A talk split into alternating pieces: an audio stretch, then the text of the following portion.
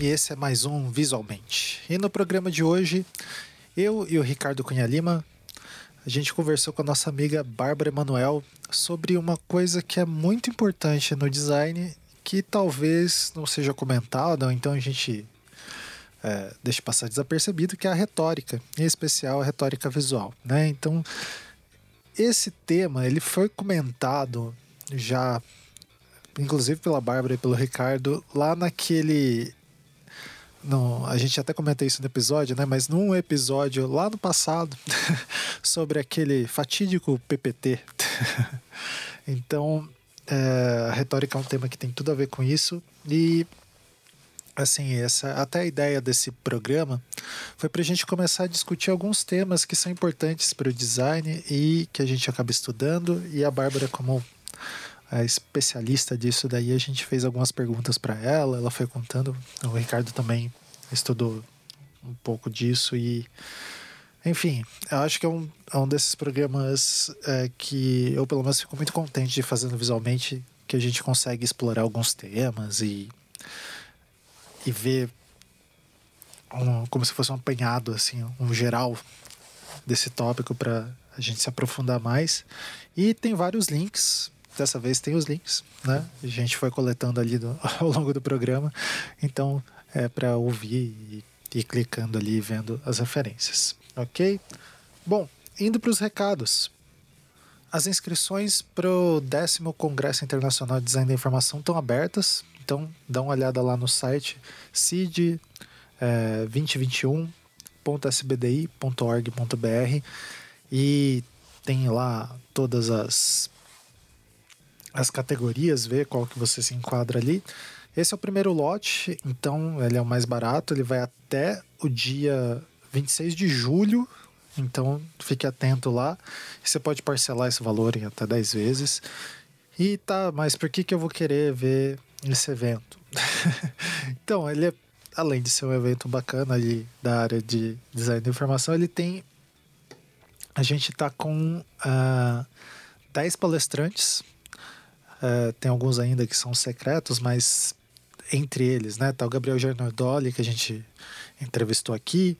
Tem a professora Doris Kominski, Kosminski, eu sempre falo o nome dela errado, desculpa, Doris. o Eric Kindle, que é um pesquisador é, da Inglaterra que é bem interessante. A Joana Drucker, a Ellen Lupton, o Rob Waller, a Sheila Pontes, a Maria Lonsdale entre vários outros. Então, entre lá no site da, do CID, dê uma olhada, se inscreva. Aproveite que o evento vai ser online e quem está querendo seguir, principalmente essa área é, acadêmica ou querendo fazer um mestrado, alguma coisa do tipo, estudar mais afim, a fundo alguma coisa de design da informação, etc. Sugiro muito, gente. É uma porta de entrada é, muito legal. É, ver lá o que está sendo produzido. Vai ter, é, daqui a alguns dias a gente vai liberar ali chamada para workshops, então vão ter alguns workshops também no evento. E associados da SBDI tem descontos e vantagens. Né? Uma das vantagens para os associados é que esses workshops são gratuitos. E daí, para você se associar na SBDI, você daí vai lá no site da sbdi.org.br e você faz, pode fazer parte dessa sociedade científica é, voltada para design da informação. Ok? Bom, fora isso, eu acho que não tem mais nenhum é, recado que eu me lembro, não. Estamos tentando manter uma periodicidade aí. Semana que vem tem outros programas. É, e é isso, né? Vai, meio do ano a gente consegue uma folga aí para botar as coisas em dia. Beleza? Fiquem com o programa.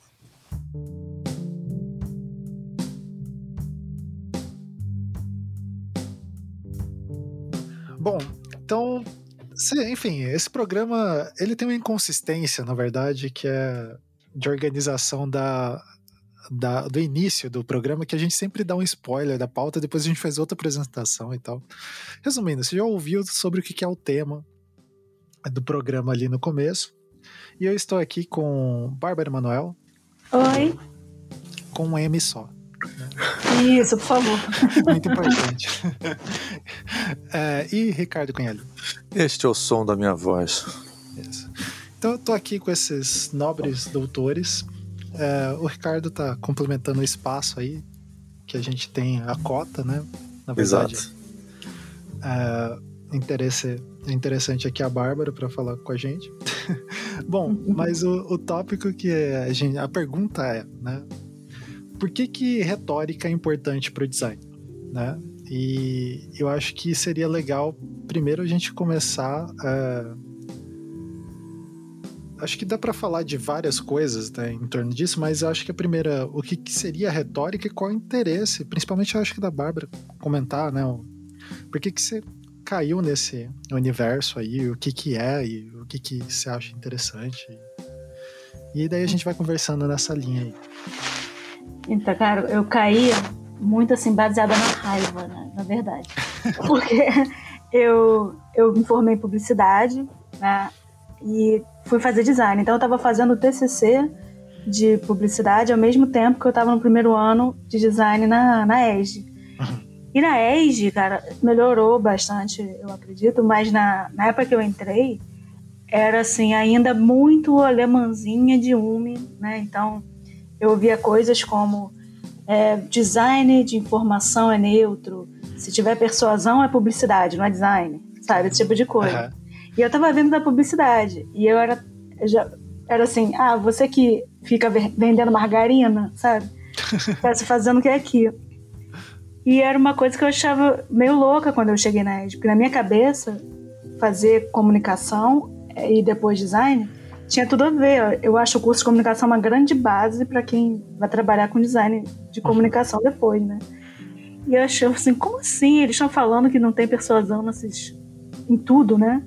E aí eu fiquei cinco anos ouvindo essas coisas, foi, ficando meio irritada. Aí falei, na hora de fazer o projeto final, né, que não é TCC, né, né, de projeto final, eu falei assim, ah, eu quero fazer um trabalho sobre a retórica visual presente em coisas que vocês dizem que são neutras, né, como design de, de informação. Sinalização, sei lá. É, aí eu falei, aí me falaram assim, não, faz os pictogramas aí que é melhor. Aí, assim, então tá, assim, realmente me recomendaram não fazer. Tipo, não, isso aqui não tem nada a ver aqui com a rede, não. Aí eu falei, tudo bem, então vou ter que fazer um mestrado. Aí eu fiz um mestrado sobre isso. E fora da ED, claro. Aí eu fiz um mestrado que era retórica visual em quatro áreas que eu tinha passado anos ouvindo que eram neutras. Era tipografia, é, design de informação, mais especificamente, né, visualização de dados, cartografia e design de notícias. Então, meu mestrado é sobre essas quatro áreas, mostrando como é que a retórica visual não só existe nessas quatro áreas, como é fortíssima. Né? Ah. E aí foi meio que um mestrado baseado na vingança, para mostrar que eles estão. A pesquisa no, no Brasil ela é muito movida muito, ao ódio, né? né? É, é, somos um povo muito emocional. E aí, quando eu voltei do mestrado, né? Depois de um tempo fui fazer doutorado, aí eu voltei para a ED eu pensei, ah, vou fazer, eu ia fazer uma coisa de visualização de dados em finanças, uma coisa meio nada a ver. Uhum. E tinha a ver com retórica visual, então eu ainda estava pesquisando retórica. Aí depois, no meio do doutorado, assim, um dia assim, sabe, tomando banho, tive uma ideia, assim, vou fazer sobre retórica na interação. Então o meu doutorado já não foi sobre retórica visual, foi retórica no design de interação. De interação. Né, que ele pode ser, como a interação pode ser persuasiva. Uhum. As ações que a gente faz na interação convencem a gente de alguma coisa. Então, eu acabei fazendo mestrado e doutorado sobre retórica no design, mas em áreas diferentes né, no design. Em pontos diferentes. Pontos diferentes. Então, nisso, o que, que você conseguiria responder? O que, que é retórica? retórica, é, segundo, segundo o autor é, que chama Rebu, que adoro que o nome dele é Rebu. Rebu. Parece Rebu, né? Mas é R-E-B-O-U-L. É a arte de persuadir pelo discurso. Aí o que eu acho interessante aí é que o discurso ele não é só verbal, não é só textual. Ele é visual também, né? Ele é de espaço, de movimento. Então é você persuadir alguém de alguma coisa. O Aristóteles até ele é um, um pouco além, que era retórica também identificar aquilo que pode ser persua, persuasível. Eita, hum. persuasivo. Persuasivo. então, a retórica não é só a ação de convencer, é também o estudo daquilo que convence, é identificar o que convence, mesmo que você não esteja de fato convencendo alguém. É que a gente ouve muito falar retórica como se fosse um atributo, né? Ah, a retórica dele é tal, tal, tal coisa, né? Mas é como se fosse essa grande área, mais ou menos assim. Então. É, é de uma maneira geral, é tudo que tem a ver com persuasão. Né? Uhum. Mas uma coisa que as pessoas eu acho que podem confundir é que achar que persuasão é vender margarina, né? Persuasão é só publicidade. Quando na verdade em toda a comunicação tem alguma persuasão. Mesmo que seja acredite em mim quando eu falo que são três horas, você me pergunta a hora, eu falo, ah, são três horas. Por que, que você vai acreditar em mim? Né? Então tem ali um, alguma coisa fazendo você acreditar. Isso já é retórica tem um mecanismo não só da. Uh, é, é, que é engraçado, né? É que são palavras, que nem você falou também do Aristóteles, uh, são coisas tão antigas, né? Que as palavras até ela, o, o significado delas vão ficando condensados, né? De, de, por exemplo, ah, persuasão, né? Você fica. Talvez numa primeira, na primeira ideia a gente associa essa questão de ah, tá querendo me convencer para me empurrar, sei lá, uma coisa de pirâmide. Mas também tem essa questão da mudança de comportamento, né? E daí eh, achei interessante a hora que você falou do teu passado esse de ano ali, né? De, o design da informação, na verdade, ele, ele tem essa, esse fundo muito persuasivo, né? De ele quer mudar um comportamento de alguém, né? Tipo, alertar que aquilo ali não vai dar certo, ou então que tem outra maneira de ser feito, né? Sabe uma coisa que me ocorreu você falando disso, cara, que é que o, o, é uma das. Acho que a Bárbara vai poder me corrigir se eu estiver errado. Acho que o primeiro tratado de, de, de, retórica é do Aristóteles, né? Que é o. Ai meu Deus do céu, como é que é mesmo? O nome? Arte é... retórica. Arte retórica, isso. E, e também é um primeiro tratado sobre comunicação que a gente conheça, assim. Só que o nosso mundo é baseado na, na, no iluminismo, né? nas teorias creem em verdades absolutas, né? que é um ah. pouco das, do que a gente chama das ciências exatas. Né? Mas o Aristóteles não. O Aristóteles não. Ele estava propondo que a comunicação, é como a Bárbara falou, é persuasão. Né? Não existe comunicação sem persuasão. Só que a, a, o design de informação, ele não é é, ele não é baseado nessa, nessa visão de comunicação, ele é, ele é ah. baseado na teoria da informação, né? que é essa coisa que a gente aprende, pelo menos, eu não sei se ensinam mais isso, mas eu aprendi isso na faculdade.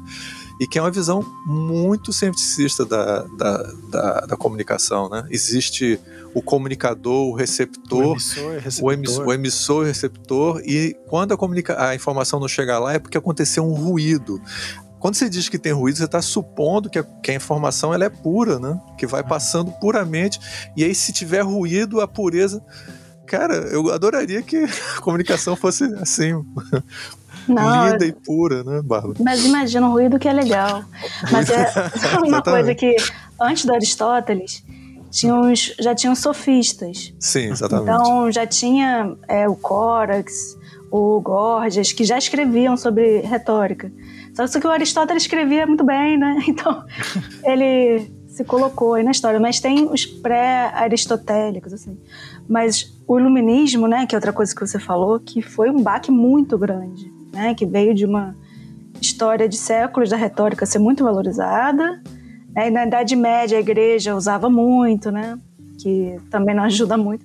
Mas depois teve é, eles inventaram Realmente... 20 mil figuras de linguagem. Foi a época onde é. inventaram todas as figuras de linguagem.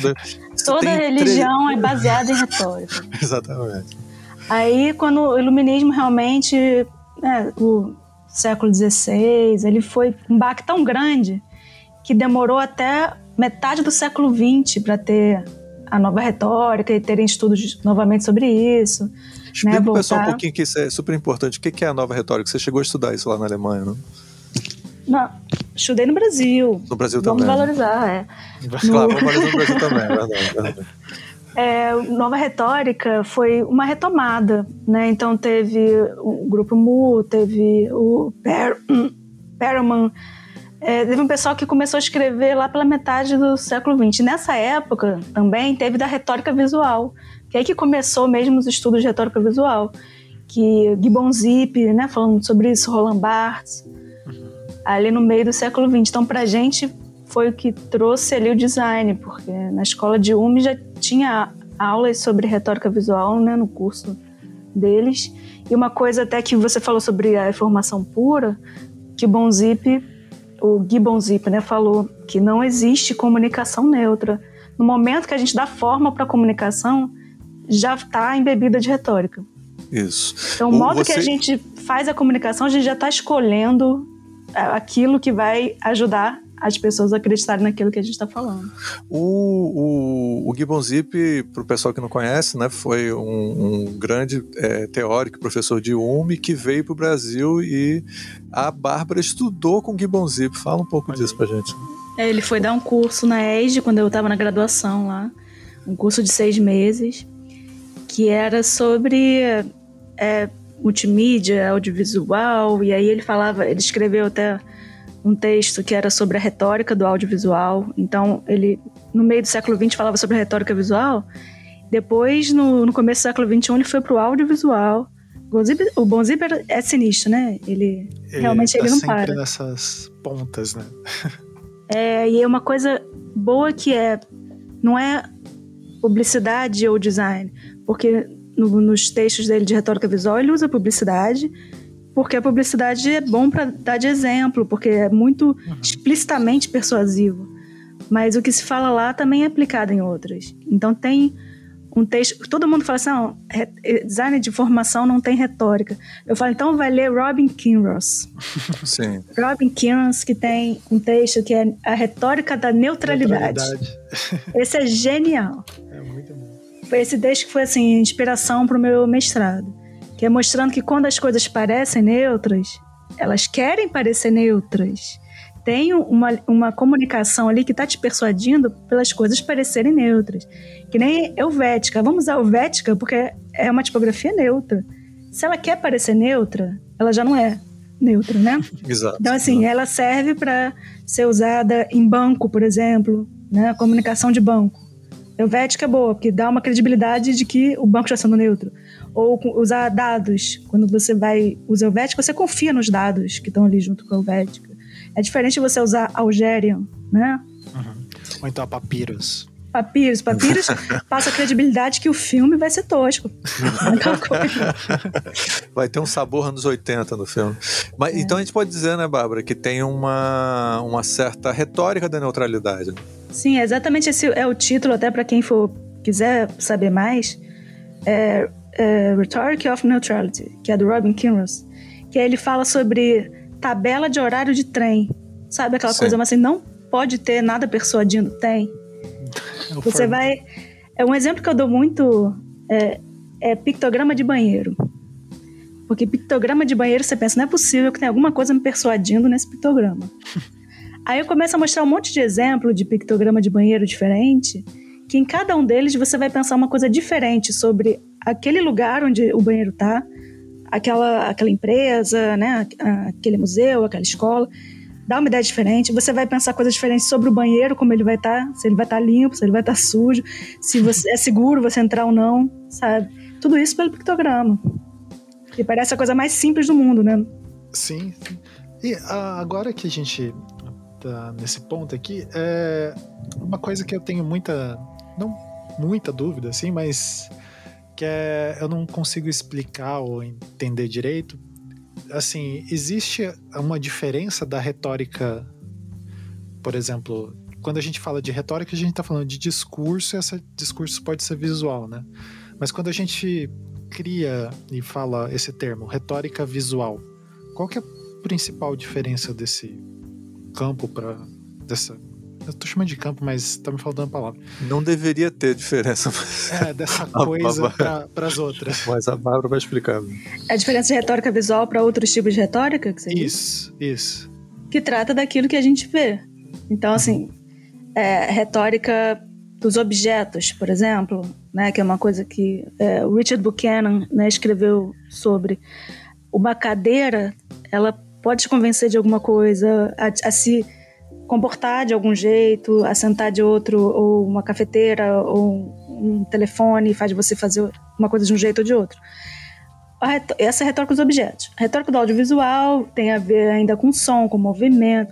A retórica visual é aquilo que é estritamente visual. A gente está tratando, mesmo que tenha outros elementos, a gente na retórica visual trata daquilo que é visual. É claro que é sempre em relação ao contexto, ao que está associado, né? Sim. Uma coisa que eu acho que é, talvez interessante para o ouvinte pensar é o seguinte.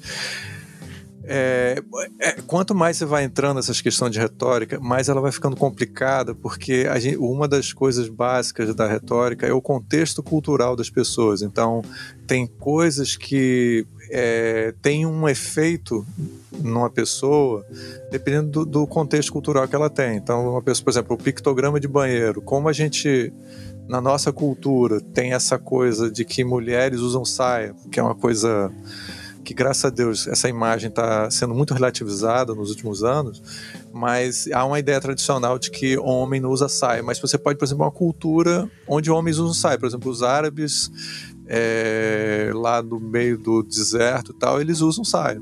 Então, é, então botar uma mulher com saia talvez não faça o mesmo sentido para, para eles. Então, assim, mais uma vez, ela, ela nunca consegue encaixar dentro dessa ideia da neutralidade. Quer dizer, eu tenho uma informação que vai ser compreendida por todas as pessoas em todos os contextos. Não existe isso. Isso daí é fantasia. É, e a retórica, ela está sempre. É, não sei se você concorda com isso, é como se ela estivesse sempre com faro ligado no contexto cultural. Né? É, um, em todo, todas as minhas disciplinas né, que eu dou, os cursos eu sempre começo com um módulo que é contexto e repertório. Até tem os vídeos sobre contexto e repertório lá no meu canal, visualizando, depois põe o link. Recomendo fortemente, viu, fortemente. gente? Deu uma... É bem massa. E aí tem contexto e repertório são os fundamentos de qualquer comunicação. A gente sempre tem que se perguntar qual é o contexto que está acontecendo e qual o repertório do público. Né? A união disso realmente que vai definir a sua estratégia de comunicação, né? a sua retórica. E no contexto, até assim, eu ponho um exemplo que é dos gestos, né? Que os gestos que a gente faz são entendidos de maneira diferente nos países diferentes, né? Então, é o V, da, quando a gente põe os dedos em V e vira ao contrário, né? No, no Reino Unido, você está mandando a pessoa para aquele lugar, né? E a gente faz isso tirando selfie, né? Mostrar o V com o dorso da mão. No Reino Unido, você está mandando a pessoa para aquele lugar. Ou o dedo, o polegar para cima, que aqui é positivo em vários lugares, em vários países, é também tipo o dedo do meio, né? Então é como que você pode é, planejar a sua retórica dependendo do contexto. E o repertório também é uma coisa interessante que até uh, várias pessoas escreveram sobre isso, mas assim, a Lucine Emaire escreveu bem sobre isso quando ela fala de semiótica, que é equilibrar novidade e coisas que as pessoas já sabem. Né? Que se tudo é novidade na sua peça, né, visual, a pessoa não vai entender, que ela não tem nenhuma referência. A gente só entende aquilo que a gente pode relacionar com o que a gente já sabe. Ah, Rolou um barulho, tá. Pausa. Né? Não, pode, pode, manda ver, ignora. Tá, foi mal. É porque chegou um documento que eu tava esperando. tá. tem, um, então, tem um significado retórico, então é importante. então, voltando o, se tudo é novidade, a gente não entende, porque a gente só entende aquilo que a gente consegue relacionar com o que a gente já conhece. Agora, se tudo a gente já conhece, nada é novidade, não tem interesse nenhum. Então, quando a gente trata de retórica, é também esse equilíbrio. A gente pensa no repertório do público, pensa o que, que eu posso colocar ali que ele vai reconhecer e o que, que eu vou colocar de novidade para ele ter interesse. Então, Exato. causar o interesse é também muito importante para a retórica, porque para a pessoa acessar seu conteúdo, ela tem que ter um interesse por aquilo. Então pode ser coisas que as pessoas falam, isso é muito completamente neutro. Uma série de dados, né, numa planilha sobre dados da saúde. Cara, tem que fazer de alguma maneira a pessoa querer ver aquilo, né? É interessante isso, Bárbara, porque nós todos somos professores, né? Uhum. E às vezes parece que o papel do professor é transmitir informação, né? Dentro desse modelo da teoria do que a gente chama do modelo do Shannon, que é o cara que introduziu Shannon essa ideia. né? Que, só para você ter uma ideia, o Shannon era um, engenheiro, né? basicamente. Assim, ele, era um, ele, era um, matemático também, mas ele é, era, a visão dele era muito de engenharia, né? Como se fosse. tinha inventado o transistor na época, então, como se fosse um rádio transmitindo informação, sabe? Então é uma visão muito mecanicista da comunicação. É, e aí um professor, a gente transmite, a gente foi lá, a gente fala as coisas. Agora, se o aluno está interessado ou não, isso é problema dele. Não é bem assim que funciona a comunicação, né? Quer dizer, você, como a Bárbara colocou, não é só você transmitir informação, é você de uma certa maneira, se preocupar com a pessoa com quem você está falando e é, focar ou tornar a informação mais interessante, mais é, envolvente para a pessoa. Isso faz parte da comunicação, não tem essa coisa. Você não pode. É, como designer, como professor, como comunicador, você não pode tirar a responsabilidade de criar interesse pela informação. Isso é muito importante. Uma coisa boa é que o pessoal de publicidade não tem essa ilusão, né? E, pelo menos eles sempre sabem que o papel pois deles é, é tornar né? interessante. Partem. Mas é que tem esse pudor, né? Como a, a Bárbara estava falando, como se no design a gente persuadir fosse uma coisa ruim, né? Tipo, uhum. sempre tem esse, esse peso, né? De, no fundo lá a gente é, vai usar vai pensar questões estéticas e coisas do tipo. Por exemplo, a escolha de uma tipografia, né? Gente, o argumento talvez não, se, não seja exatamente ah, por causa da que esse daqui vai suar. É. No fundo é, mas ah, na superfície, né? Não, não é porque essa tipografia aqui ela é mais sóbria. A gente tá usando uma Universe aqui, mas é porque ela, porque a tipografia séria de banco mas é porque ela é uma tipografia que não tem serifa, ela tem uma visualização, uma, lei, uma leitorabilidade melhor, a tal distância, né? A gente vai por esses de argumentos técnicos, que é retórica também, né? Do, nessa defesa do trabalho ali, né? Sim, se, for, a pessoa parar para pensar, ela tem N opções com um nível semelhante de legibilidade, né? De diferenciação entre os caracteres, que funcione bem na tela, funcione em tamanhos pequenos. Ela vai escolher aquela que vai transmitir melhor a essência daquele conteúdo, né? Você não vai botar. É que nem os comunicados do Ministério da Saúde que vêm em Comic Sans, né? Você vai levar a sério, né? E são coisas de vida ou morte. Né? Assim, avisos da companhia de gás de urgência com Comic Sans. Pô, um negócio que você pode morrer numa explosão. Agora, um livro de crianças, você vai usar Comic Sans funciona, porque você está atraindo ali é, aquele público-alvo. Então tem o contexto, né, que é, como você tinha falado, é, importa muito. Bom, é, tem uma outra coisa, acho que a gente comentou, é, espero que não fique muito recortado, é, mas é uma coisa que me gera dúvida. Tem um texto do Bartes que eu até chego a usar ele em, na disciplina de fotografia, que é a retórica da imagem, né? Só que o Barthes uhum. ele vai muito nessa linha de é, ele vai ali para fotografia, né? Só que ele faz essa analogia com a linguística, né? De, de o discurso textual, né? Que que é uma leitura errada da minha parte? Que que... Não, é isso mesmo, é porque era a, a área dele, né? A seara dele, que ele estava vendo por aí. Eu acho interessante nessa retórica da imagem que ele analisa publicidade de, de macarrão, né, com tomate. Eu acho interessante porque era o, o, retorno ali da retórica, né, metade do século XX, quando estavam saindo de séculos de isso é besteira do iluminismo. Então ele dava uma certa base é, de credibilidade quando ele, ele, ele estabelecia que a linguagem visual também era uma linguagem. Né? Ah, entendi. Então aquilo dava realmente, é, olha, isso aqui é sério, né? Eu acho isso interessante, por mais que assim tenha leituras né, diferentes que possam ser feitas, eu valorizo muito esse texto dele por isso, sabe? Eu posso e, claro, te tem coisa interessante. Coisa, rapidinho, Sim, Bárbara, só para trazer uma. Não perde o ponto onde você está, não, porque eu estou realmente cortando. É só para o pessoal entender uma coisa que é meio estranha para a gente no design, porque a gente tem uma tendência a se referir a tudo que a gente faz como linguagem. E tá, eu acho que está completamente certo. Mas é, para uma galera mais ligada ao, à linguagem textual, eles têm uma tendência a achar que como não existem, eu não sei se eu estou sendo injusto, mas como você não tem regras muito fixas, porque o, a gramática, ela, ela tem regras muito estabelecidas. Aí, se você não tem essas regras, como é o caso da linguagem visual, a linguagem visual não tem regras é do mesmo jeito. Né? É, ela é muito mais aberta. Ela tem umas regras e tal, mas não é. É muito mais aberta. Então, essa abertura muito grande não fa faz com que ela não pudesse ser considerada uma linguagem. A linguagem precisa de uma certa estrutura básica e tal. Isso é uma coisa que vários autores já derrubaram, mas até hoje existe esse debate, tá? Claro que é, pra gente. É, no, não... Do Barthes era bem isso, né? Porque isso, o que ele colocava é: se você não consegue decompor a imagem em elementos, como a gente decompõe uma frase, por exemplo? Isso. Será que isso também pode ser analisado? Aí o que ele fazia era mostrar que pode, podia ser analisado, mesmo sem, pelo, sem pelo dividir todo. em pedacinhos. Ah, é. o, um dos termos que eles usam muito para isso é sintaxe, né? que é a coisa que a gente tem muito em linguagem é, verbal, que é você dividir um texto em, e você poder organizar os elementos dentro de um texto.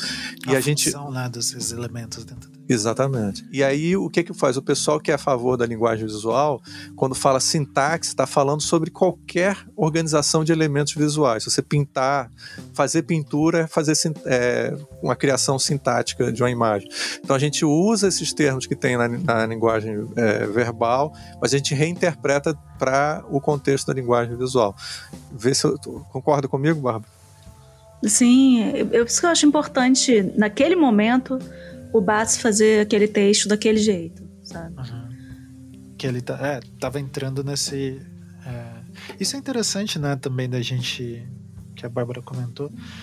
De, às vezes a gente lê os autores, os clássicos, né, e tira eles de contexto, assim, né, de falar, ah, o cara falando uma ideia ultrapassada. Mas não, né, tipo, no momento ali, não tinha como o cara chegar e falar, ah, então, ó, gente, tem esse negócio aqui, a retórica da imagem é o um negócio agora, essa coisa de contexto, né? Tipo, ah, Aristóteles. Aristóteles falava cada coisa machista. Falou, pô, gente, mas foi quatro séculos antes de Cristo. É, Aristóteles era a favor da escravidão, inclusive. pois é, né? Que coisa. Então, é... Tá, dentro disso, daí tem Uh, antes, acho que da gente entrar de, eh, dentro de outros aspectos, aproveitar que a gente tocou no Aristóteles, uh, eu tenho comentado com alguns alunos eu acho importante, principalmente dessa retórica aristotélica, tem aquele triângulozinho do ethos, do pathos e do logos, que eu acho que é bem interessante que é, a gente em design é, vê muito pouco e eu acho ele muito útil para apresentação, né? Pelo menos de uhum. projeto, eu, eu passo bastante para os alunos, assim. Eu queria que a gente comentasse um pouco sobre essa parte da, dessa retórica aristotélica, se tem realmente uma conexão que a gente consegue muito. fazer mais direta, assim? O que, que vocês Sim, pensam? muito. Eu posso fazer um resuminho só para as pessoas entenderem, né, do que a gente está falando, que são os apelos aristotélicos, né, que a gente chama. É, porque o Aristóteles falava, olha, tem três jeitos de você convencer alguém de alguma coisa, né, basicamente. É você convencer porque é você que está falando, ou seja, acredita nisso porque sou eu que estou falando. E aí é, ah, porque eu sei do que eu tô falando, porque eu já eu tava lá e vi, ou porque eu tenho muita experiência nisso, ou porque eu sou uma pessoa tão legal, gente boa que eu nunca mentiria. Então, vários motivos para você ter credibilidade. Então, você acredita por causa de quem tá falando. Ou que esse é o ethos. Ou tem também o logos, que é você acredita pela lógica da mensagem, porque a mensagem faz sentido. Uhum. Né? Então, compramos é, muitas armas e aumentou o número de mortes na região. Ah, então as armas devem estar perigosas. A mensagem faz sentido, não importa de quem está falando. Uhum. E, e, tem o patos, que aí é pela emoção que você causa no público. Então o foco é no público e como ele se sente. Então você faz ali a sua plateia é, achar graça, ou faz ela se emocionar para ficar triste, ou faz ela ter raiva, para ela acreditar naquilo por, pelo jeito que ela se sente. Então, basicamente são esses três apelos aristotélicos. E a gente vê isso no design, a gente usa isso o tempo todo combinado, né? A gente mistura eles. Então, é você ter uma publicidade que tem a marca assinando, ali é uma coisa que sempre tem. Então, sempre tem o ethos, que ele, olha, acredita nessa mensagem porque é essa empresa que está falando. Então, por exemplo, Tony Ramos falar, compre friboi, sabe? Coma friboi. a gente não sabe se ele é bom de churrasco, não. Mas o, o Tony Ramos é muito gente boa, cara. Muito gente boa. Ele realmente, assim, é, minha irmã que trabalhou anos no Projac fala, ele é pessoa, ele é um, um, príncipe, assim, ele trata todo mundo bem, da portaria até, sabe, ele é, um, ele é realmente italiano, ele é grego, ele é ele é bem ele português. É tudo, gente. Ele é bem ele português. é um patrimônio nacional, é, né, é. o Tony Ramos. Então você acredita que a carne é boa porque, cara, ele não ia te dar uma recomendação furada, cara. Ele é o Tony Ramos. Mas é quando botaram o Roberto Carlos para vender friboi, que a gente sabe que ele não come carne, né? E ele pegava a carne e olhava assim, tá bom. E não, não comia no, no anúncio, né? Perderam essa parte do ethos. Perdeu a credibilidade. Isso. Perdeu a mesma coisa mas que alguém. alguém... tentando apelar pro, pro patos ali da emoção. Do... Então, mas aí a emoção que criaram, era, a emoção que ele estava passando era de repulsa Sim. pela carne, né? Foi complicado. E, e, logos também a gente usa, por exemplo, design é, de informação, né? De visualização de dados, por exemplo. É, o modo como ele é estruturado colabora muito para o logos, para aquela mensagem fazer sentido para gente. E aí quando você usa, por exemplo, é, cores, é, é, sobre mortes e a gente usa vermelho, sabe? Você está mexendo com a emoção do público. Uhum. Né? Quando você põe a fonte dos dados, você está falando do ethos, que acredita porque veio do IBGE. Veio do IBGE. Né? Então a gente usa isso o tempo todo no design em qualquer peça de comunicação visual. Né? Eu, no meu doutorado sobre interação, eu, eu escrevi sobre etos, logos e patos na interação. Então, por exemplo, o etos do Google, a, a página de busca do Google, você entra e só tem isso, um campo de busca. Se você entrar no Yahoo Search, sei lá, tem um monte de coisa, milhares de coisas acontecendo, né, no, no Bing. Bing. Aí eles estão ali, tem a busca, mas tem outras coisas. O Google ter só um campo de busca que você digita e dá enter, é assim, é, eu faço isso, eu tô aqui para isso, eu sou o cara da busca, sabe?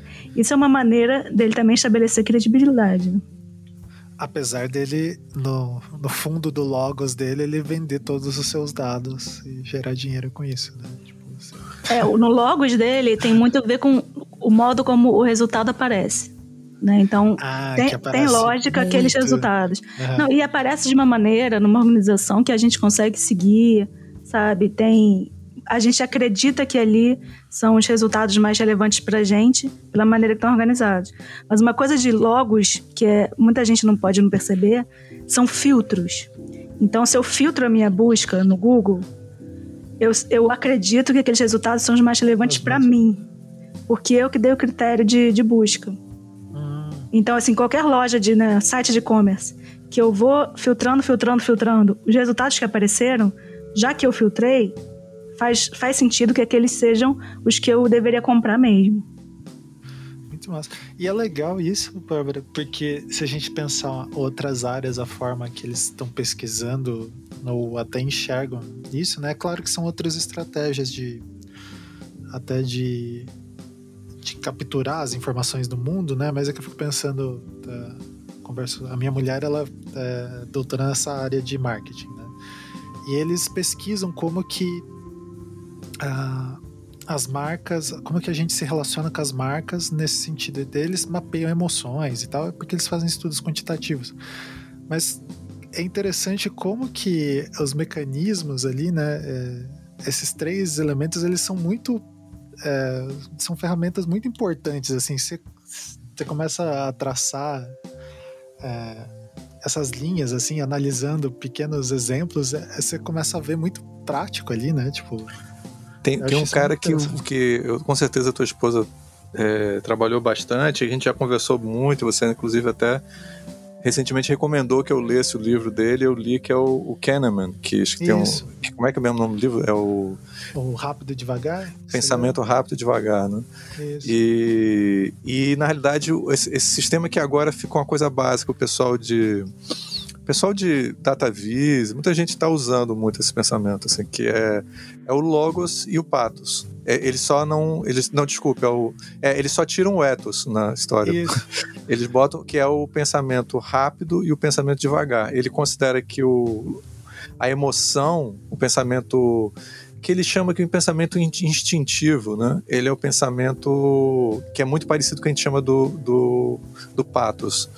Ele é o pensamento rápido. E o pensamento logos, que é um pensamento que tem uma estrutura racional mais elaborada, ele é devagar. Só que, então, ele diz que, em geral, o ser humano primeiro trabalha, segundo Kahneman, trabalha com o rápido. E depois ele ele vai poder acessar o devagar. Então ele tem que fazer um esforço para poder acessar o pensamento racional. Tal. É, eu, eu acho mais interessante a retórica visual, acho mais complexa a discussão da retórica visual. Acho essa uma discussão um pouco parecida com o debate.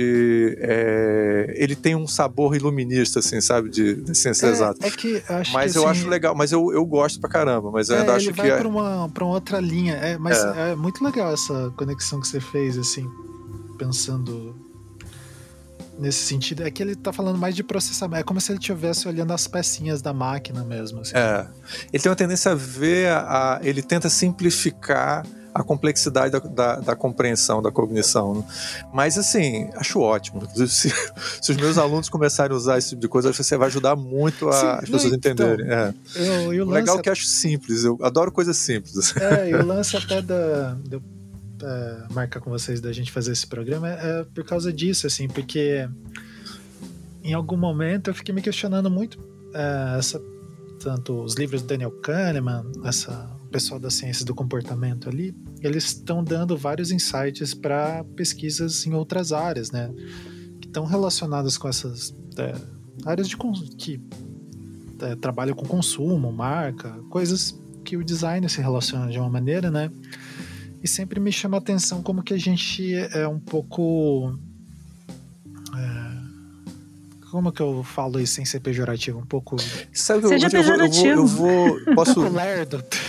Tô- Não, mas eu, deixa, eu, fal- deixa eu falar uma coisa rapidinho, É. cara, sobre isso, porque é uma coisa que a gente já conversou muito e com certeza eu vou repetir isso se a gente trouxer esse assunto de novo.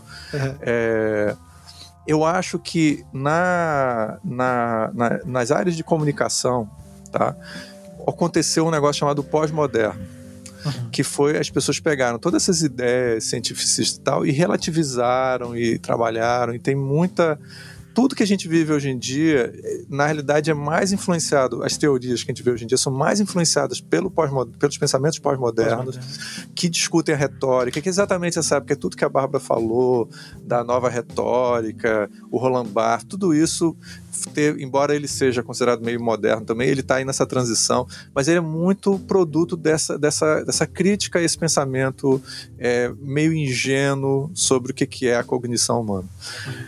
Isso, no, no, eu sinto que na- no design, a gente pulou isso. É, A gente- ficou um buraco. velho. ficou um buraco. Acho que a gente, a gente teve o pós-moderno no- na, na prática do design, né? Teve o David Carson, o Neville Brody, todas essas coisas todas, mas a gente não teve tão forte isso na teoria. O- a gente preservou muito da teoria, é, um pouco ingênua, eu acho, na parte da comunicação, da cognição, lá da, do moderno, porque a gente tem esse amor ao modernismo, uma Sim. tara, né? Louca pelo modernismo. É, eu não sei o que, que vocês acham, mas eu acho que isso, pra gente não ficar muito pejorativo, acho que tentar Cara, é, é, não, não, não detonar a galera, só entender. totalmente elegante. Eu jamais conseguiria estar tamanha. Eu tentei ser. Eu fiquei atento à questão retórica. Então, vou fazer aqui minha ode ao modernismo, é, para entender, né? Pra gente entender o contexto, que foi uma coisa que a gente falou já. Precisa entender sempre o contexto. Eu, outro dia, numa roda de pessoas falando sobre educação, ensino de design, que, né, não tem que destruir tudo o que foi feito pela Barros, assim, ah, aquele currículo da Barros, ah, meu Deus, sabe? Que eu entendo que a gente queira, assim, destruir tudo isso porque ficou tempo demais, né? Então eu entrei na ED no século XXI e ainda tinha os mesmos exercícios que tinha na Barros há 80 Olá. anos antes, né? E agora 100. Então a gente quis destruir muito, né? Ai, que horror. Mas pensar que na época foi revolucionário. Então muita coisa do modernismo que a gente quer rejeitar foi revolucionário na época. Eu acho que eu concordo com o Ricardo que foi assim, o pós-modernismo disruptivo, destrutivo, né? Iconoclasta, sei lá. Vamos acabar com toda essa palhaçada. eu acho que uma, uma transição seria legal para a gente não perder o que tem de bom em todas essas etapas, sabe? Eu acho que, o que foi construído também, né? É, ter uma evolução, ao invés de só ter uma quebra e começar de novo. É que nem inovação. Designer adora inovar. Esse negócio não é porque é novo que é bom, gente. Vamos né, pensar no, que é melhor, não no que é novo é melhor do que aquilo que funciona melhor. Enfim, aí, para retórica, como a retórica visual veio dessa parte do meio do século XX, foi antes do, do pós-modernismo prático do design, né? Ainda era muito tipografia suíça, né, naquela época. Então a teoria não estava acompanhando a prática, eu acho. E a nossa prática agora está com uma teoria muito voltada para questões de interação do digital, de ergonomia. E aí eu concordo que a gente precisa voltar a teoria para a parte do design de comunicação. Que mesmo as coisas interativas, elas têm uma parte visual que precisa funcionar, né? E que a teoria sobre isso tá andando muito devagarzinho, né? Eu, eu acho. Concordo com, com o Ricardo nisso. Bárbara, você conseguiu ser muito mais elegante do que eu, inclusive. Eu fiquei, achei muito legal. Não, mas é. E, e, e ser é completamente precisa, né? Eu acho que, assim, a nossa iniciativa, que acho que gente, se eu estiver falando o nome dos três aí, vocês discordarem de alguma coisa, por favor, me corrija. Qualquer coisa, pode falar qualquer coisa. qualquer coisa eu falar. É, é, eu acho que a, a nossa preocupação, é, nós três aqui, é muito nessa, nessa, nessa introdução, acho, da, da das preocupações da interação e das preocupações no campo da que está vindo muito da informática. E para o pessoal de informática, essas questões de, de comunicação não fazem parte da tradição deles. Eu diria que é um, pelo menos o que tem, eu tenho tido contato, tem sido um pouco um ponto cego para eles. Assim, eles não, não é uma questão muito clara não, porque eu, eu tenho, a gente tem lido muito manuais de visualização de dados, porque tem a ver com a nossa área e tal. Então você vê lá, cara, que essas questões. É, elas são passam como se fossem efeitos colaterais, né? E eles amam mesmo, por exemplo, é, é o que eles gostam mais é, por exemplo, de você falar sobre a fisiologia humana. Então, vai, eles vão falar muito sobre como funciona o olho, sabe? Isso. Mas eles não vão discutir, por exemplo, sistema. como é que as pessoas compreendem. Ah, posso dar um, cara, um exemplo que aconteceu hoje que foi exatamente por isso. Favor, uma aula de, de pós lá da ED, dando uma disciplina junto com a Bianca Martins. E aí a, a, me mandaram, mandaram mensagem no grupo do WhatsApp assim: olha, eu mandei o meu trabalho, mas eu não sei se vocês receberam. Você pode verificar? Aí a outra aluna, é, eu mandei, só que apareceu para mim que foi devolvido o trabalho. Aí eu não ah, sei qual foi o erro. Aí eu falei, gente, porque o Google Sala de Aula, quando você entrega um trabalho, ele só mostra para você que o trabalho foi devolvido. Aí já tem um problema de comunicação que é isso Exato. devolvido. Por que não entregue, né? ok. E visualmente tinha que aparecer um, um retorno, né, um, para o claro. usuário de que tá ok, de uma maneira que ele tivesse certeza que deu certo. Então, uma das bases da design de interação é esse feedback que o usuário vê ou ouve ou sente que deu certo. Então, é uma parte também visual que o Google não, não resolveu bem. Não, sabe? não é uma coisa que só. O sistema, ele entregou o sistema é maravilhoso. Aluno. O aluno devolveu. Não, é interessante, eu, eu me lembro, bom. viu, Bárbara? Assim, só pra a gente ver que não é assim, gente tosca fazendo um trabalhinho qualquer que erra essas coisas. O Google tem coisas não resolvidas, né? Sim.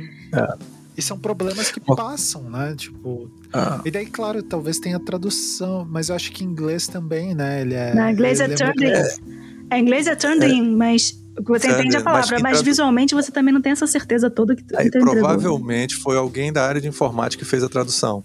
E aí ele não está preocupado com isso. Tem um exemplo que eu. Se, ficar, se ele soar muito. Ouvem isso, se soar muito preconceituoso, não é a minha intenção, então vocês me corrijam, tá?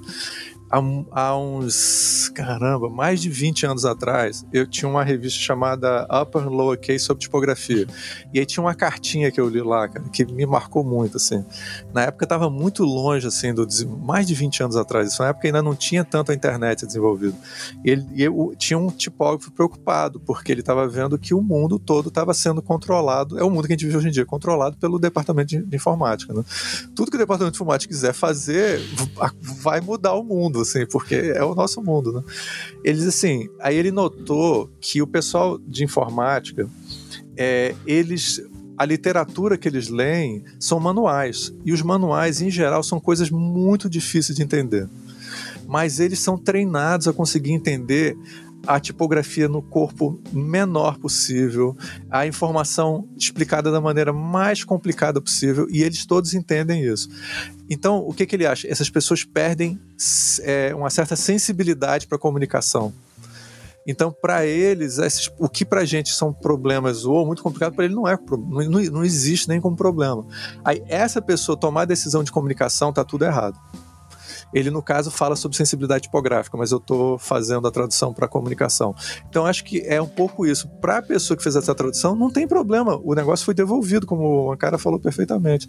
Então, é, isso, eu, o meu medo Vê se eu estou exagerando, tá? Mas o meu medo é a gente pegar esse tipo de, de, de insensibilidade para a comunicação e começar a trazer para o primeiro plano para as questões de design, já que agora todas as questões de design em primeiro plano são ligadas à informática. Mas tem uma coisa bem legal nisso, assim, tentando amarrar. É, se eu ver se eu exagerei, não, não. você dá uma é...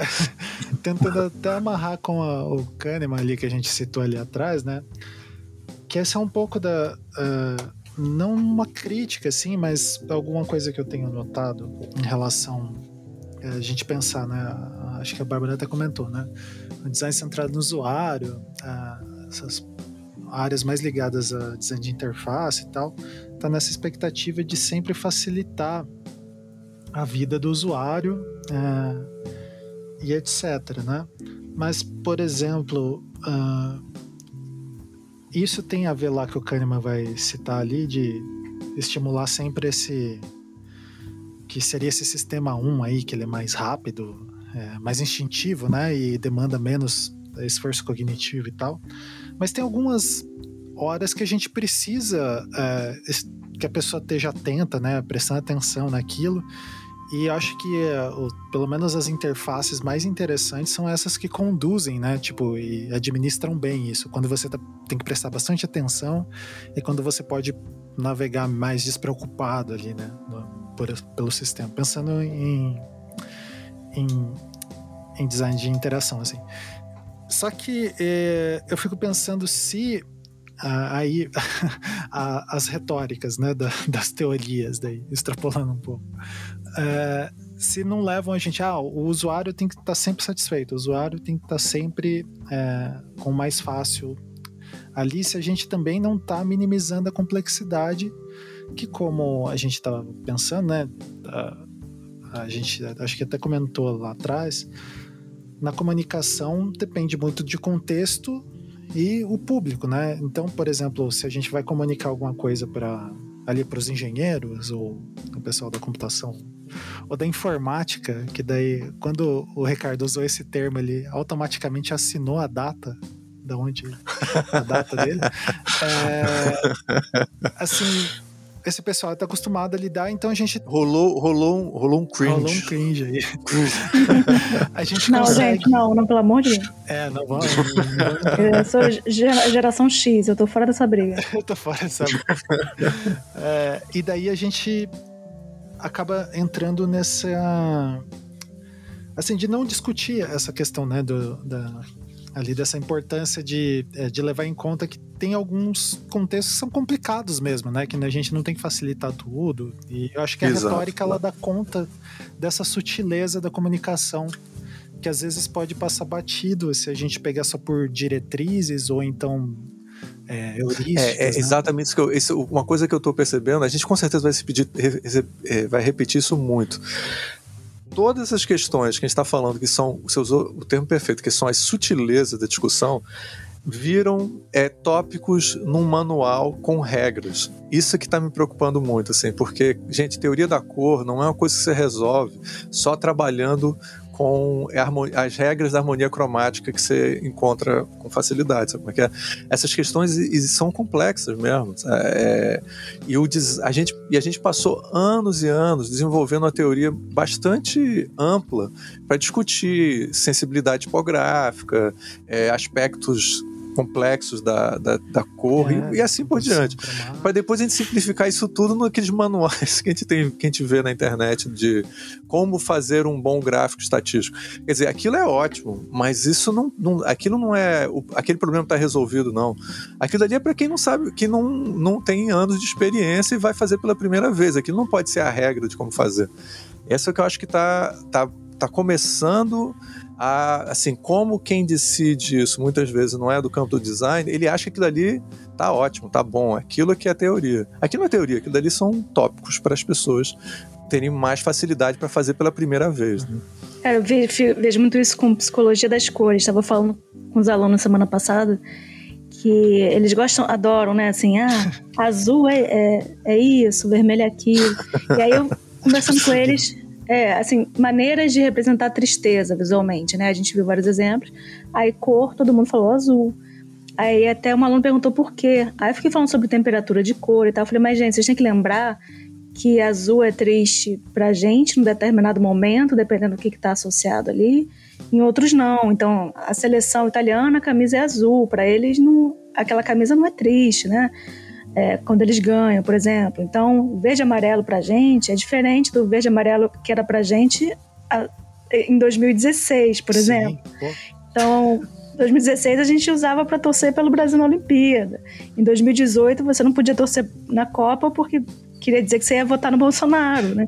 Então essas coisas mudam muito. E estava falando sobre design de interação, de ser simples. Eu acho que a questão é o objetivo. Né? Se o objetivo, se o objetivo é que o usuário realize aquela tarefa X, uhum.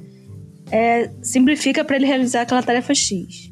Mas tem exemplos, é, por exemplo, um exemplo de um simulador de afogamento.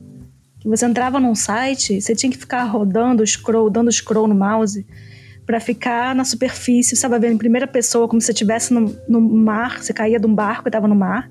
E você tinha que ficar dando scroll, senão você afundava e morria.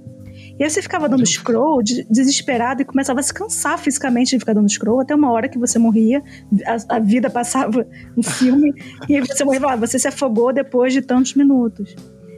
Era aquilo que eles queriam, porque aquilo era uma publicidade de colete salva-vidas. Porque as pessoas achavam que não precisava de colete salva-vidas, porque sabiam nadar. E aí mostrando, tudo bem, mesmo que você saiba, você vai se cansar. E você vai morrer porque se cansou de tanto nadar. Então, a, o design de interação era ali, eu quero que as pessoas sofram. Que o sofrimento vai fazer elas quererem comprar. Então, isso era patos. Era, eu vou convencer pela emoção, pelo medo. Porque você estava ali rodando, enquanto isso, seu dedo ficava dormente, a unha caía. Sabe? Coisa assim, você começava a ter alucinação. Era como se você tivesse afogado mesmo. O braço morrendo. É, era, vinha, você tinha alucinação que estava sendo resgatada, na verdade era só um pássaro te bicando, sabe? Coisa assim horrível. Isso, o design tem isso também. Você não, não, nem sempre o caminho mais simples vai atingir o seu objetivo. Se o seu objetivo é que a pessoa faça o caminho mais complicado, então faça de um jeito que ela vai seguir o caminho mais complicado. Depende do objetivo. Então, assim, design é estratégico eu, sempre, né? Design de, de comunicação. Eu, eu, vou ter que interromper uma coisa, viu? É, Tá gravando o meu, né, cara? Que eu tô vendo aqui. Tô, será que eu tô com som muito não, baixo? Tá gravando, tá aparecendo. Mas, mas tá muito baixo o meu não, áudio? Tá... tá igual. Porque tá aparecendo. Ele tá aparecendo super baixinho. Não, mas ele sai. Tá vendo o meu que nem aparece a minha linha ali? É porque... No meu, sua linha tá super alta, é... a minha tá bem pequenininha. É porque você tá como guest, põe um, um nome, de repente muda isso. É, não, mas. Ah, quem... tá. Não, então tá tudo ok, tá, é, tudo, tá tudo ok. Não, é só porque eu fiquei preocupado de não estar tá gravando. É, é, engraçado, o meu não aparece nenhuma linha no que eu tô falando. E no seu aparece uma linha gigantesca aqui.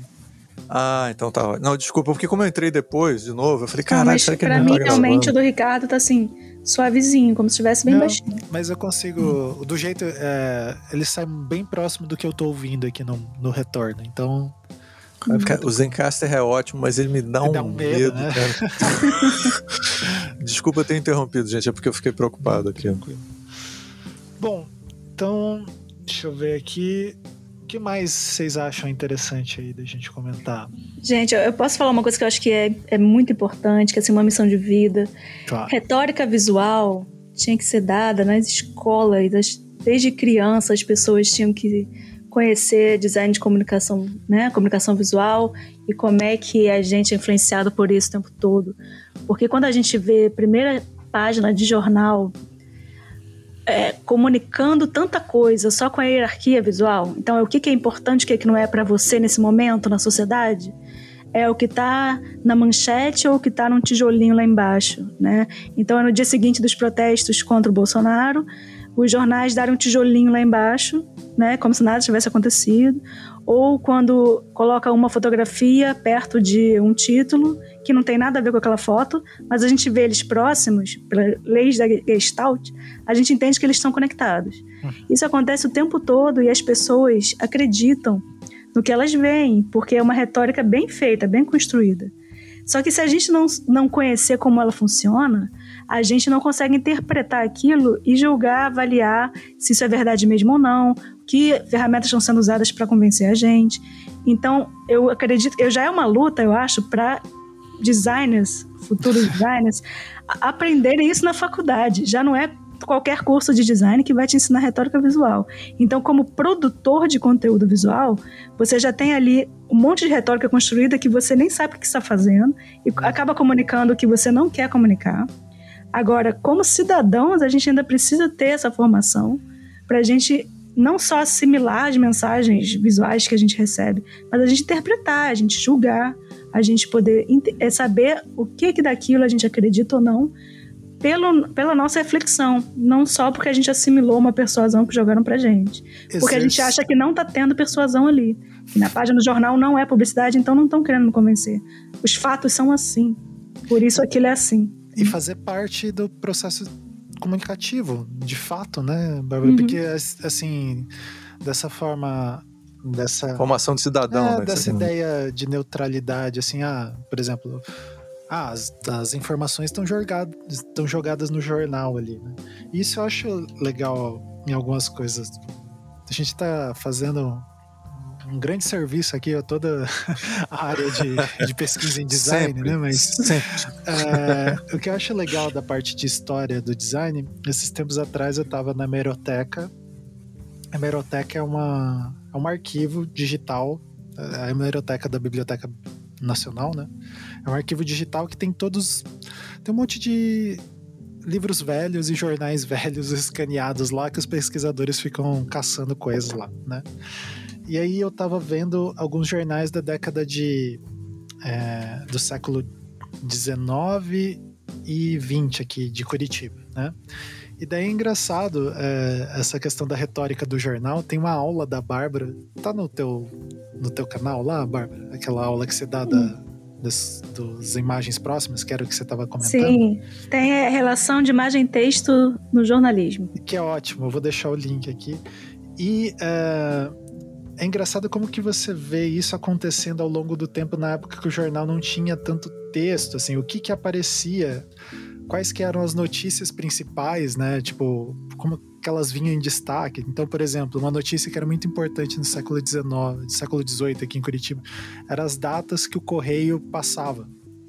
Que era tipo terça e quinta, um horário muito específico, assim. Imagino que devia ser uma coisa muito importante, né? Então, é, é muito interessante como isso vai mudando com o tempo e talvez também é, essa seja uma grande dificuldade de, de lidar com a imagem, né? Porque o contexto dela muda o tempo todo. Ah, é... então vou, posso aproveitar já fazer uma. Um, vem aí, tá? Uma propaganda, vem aí.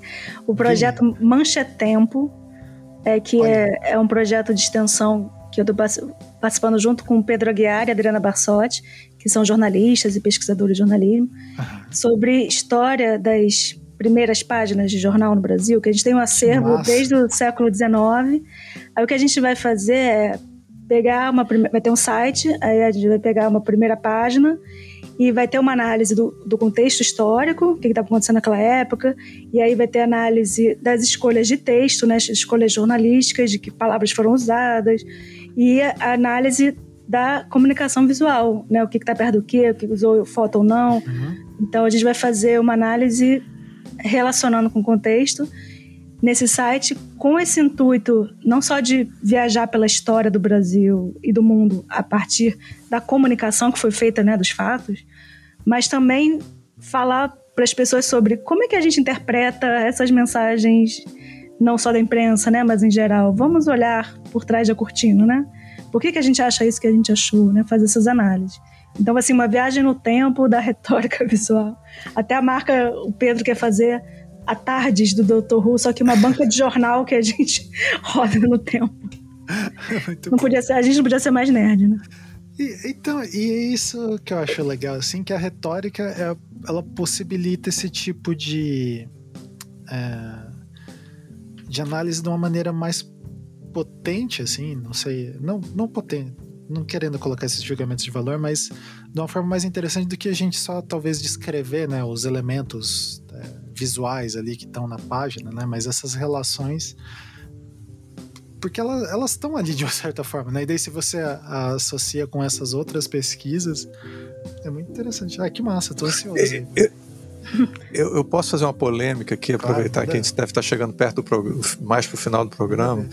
É, a Bárbara falou uma coisa que me ocorreu uma ideia que eu acho que falta ainda no design, que é uma coisa que eu percebo forte, é, por exemplo, na área de comunicação, que tudo é construção, né? Toda comunicação é uma construção, todo significado é construção. E a retórica sempre trata dessa maneira, e não daquela outra maneira. Quer dizer, é, pelo menos essa tem sido a tradição da retórica, né? Meio que mostrar um pouco como é que a gente entende as coisas, e não que a verdade está lá e você tem que ver e tal. Então, é, eu acho que é isso que uma coisa que eu acho que acho que está por trás dessa preocupação que a Bárbara está falando, de que a gente tem que ter isso no colégio, porque os designers não entendem na, na universidade isso muitas vezes, porque não tiveram no colégio. Muitas coisas que a gente, como professor, a gente precisa que tenha uma base disso. A gente tem isso, acho que, nas aulas de literatura. Quando a gente fala de poesia, a gente discute interpretação uhum. dos, da coisa. Mas não, a gente não tem tanto isso forte é, em outras. Agora até é. eu fiquei feliz saber que começou há um tempo, começou a ter nas aulas de geografia discussão de retórica cartográfica, que na, Olha, na nossa época não tinha. Não, Mas você vê, meus, alunos, é, meus alunos tiveram, e minha sobrinha adolescente teve também, que é uma coisa que na nossa geração que a gente cresceu vendo a projeção Mercator, achando que a Groenlândia ah, do tamanho da África. é exata do mundo. É, que o mundo é assim, né? Que a África e a América do Sul são pequenas, que grande é a Europa, né?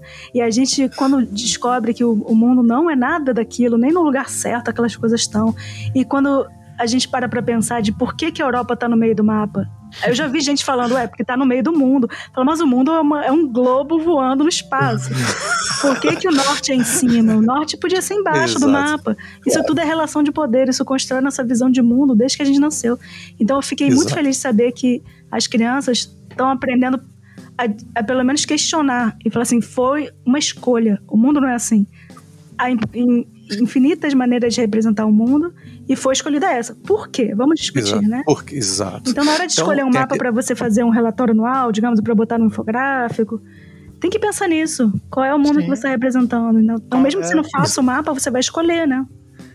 Exato. E, não, e... só complementando, é, tem, eu acho que é muito massa que a retórica dá para o designer essa potencialidade, assim, de ampliar a, não só as defesas, mas os, o, pensamento em relação ao, que ele está se produzindo, assim.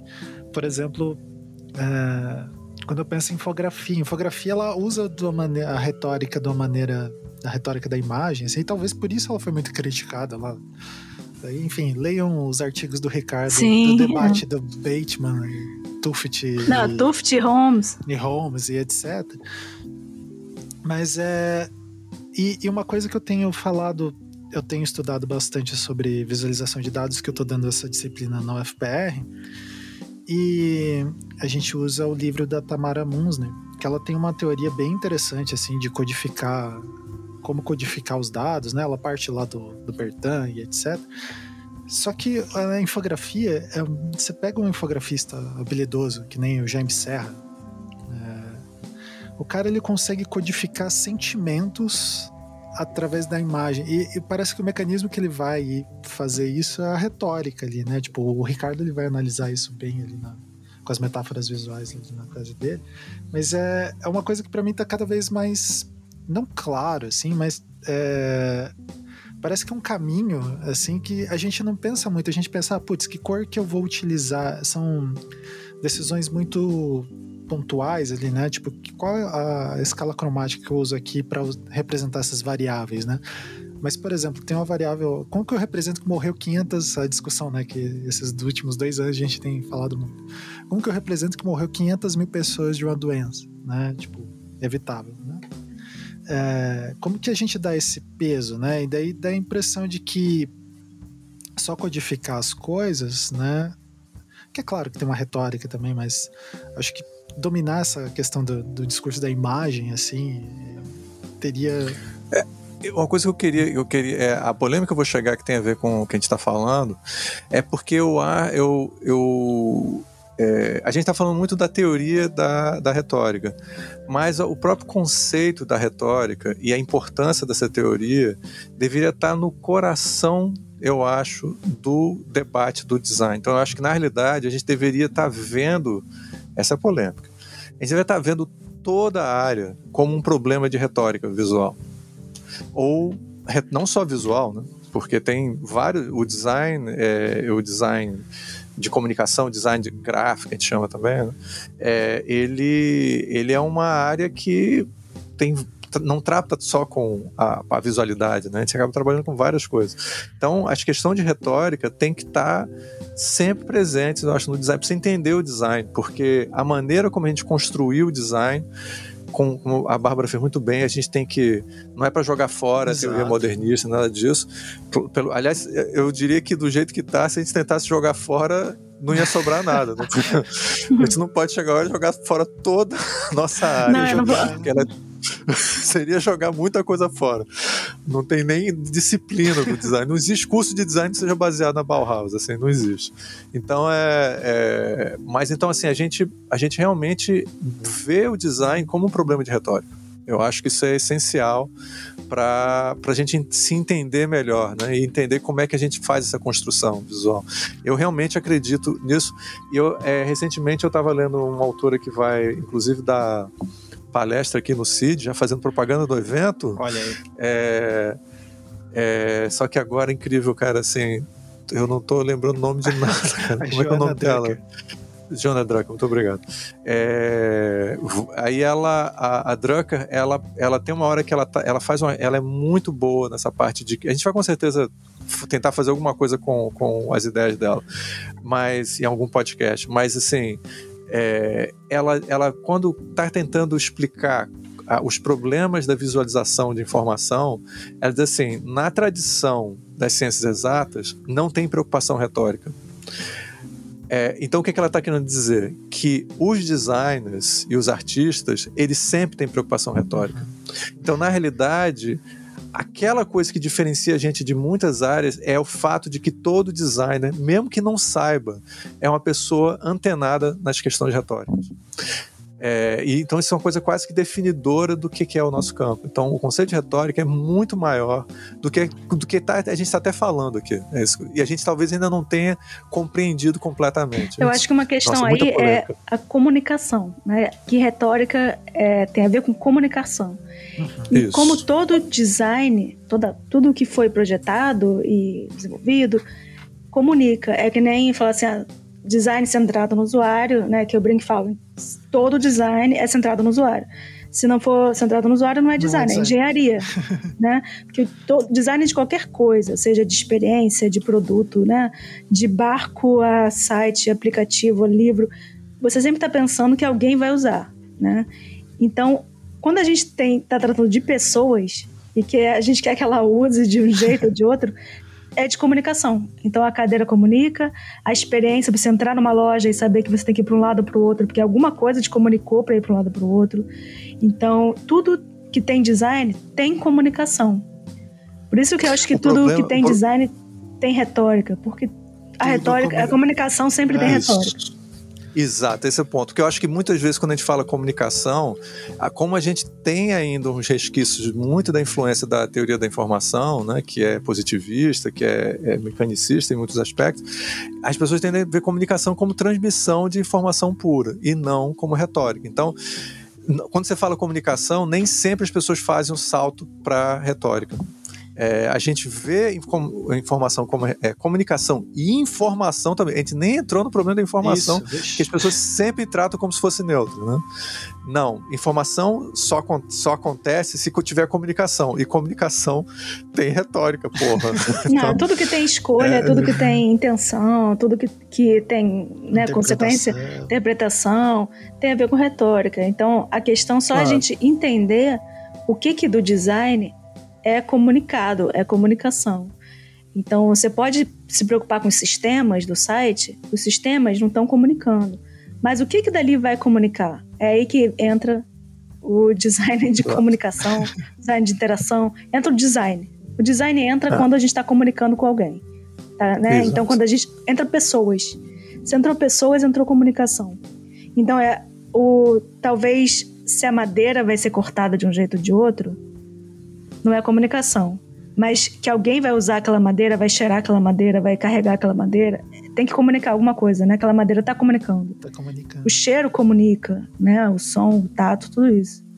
E isso é bem legal, né? De para pensar é, que assim, o, o ímpeto, o resquício, daí eu não vou, como o Ricardo, revelar datas, mas.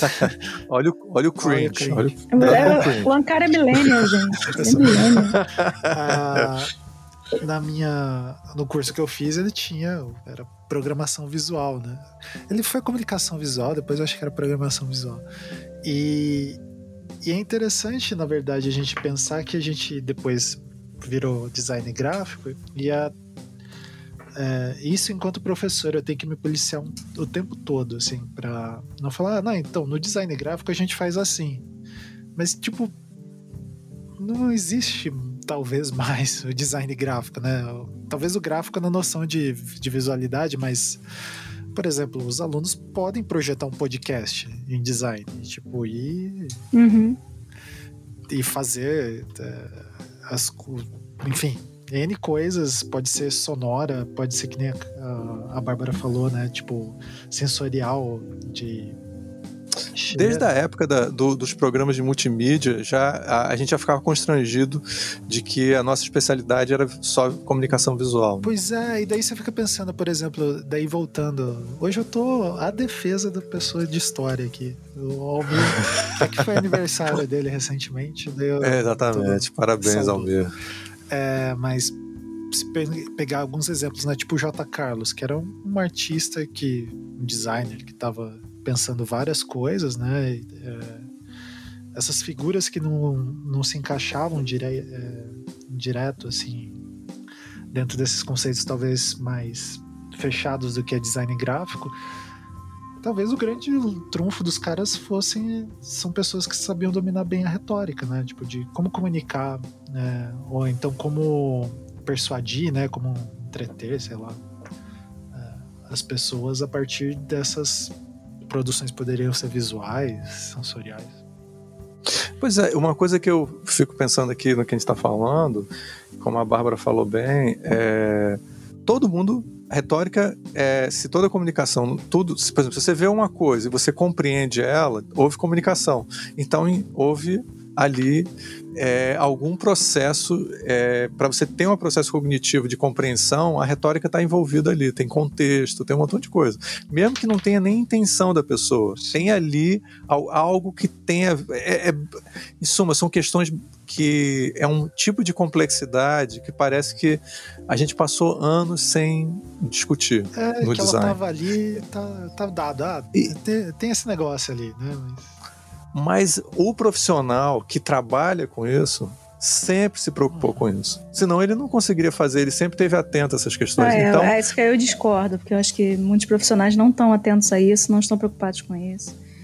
E acabam, não, mas você não acha que acabamos um, tendo problemas. Por exemplo, não, mas, por exemplo, se você não acha que um bom diretor de arte, por exemplo, é, ou a gente, qual é o termo que a gente vai usar em design, é, não é uma pessoa que está em algum nível preocupado com isso? Sim, do bom, né? Mas tô falando assim, do bom, exatamente. Geral, não, claro. A gente, a gente não é, a gente não é em geral, preparado para isso na Educado. formação. Com certeza, com certeza. Educado Não, isso, isso é verdade. Mas só deixar claro que, assim, retórica visual, retórica do objeto, retórica do design em geral, tem sido discutida né, desde a metade do século XX não é assim por todo mundo, né? Mas por várias pessoas muito boas. Sim. Né? Então a gente a gente está vendo isso há um tempo. um dos pioneiros dessa área é o Gibbon Zip, não, que é. é um.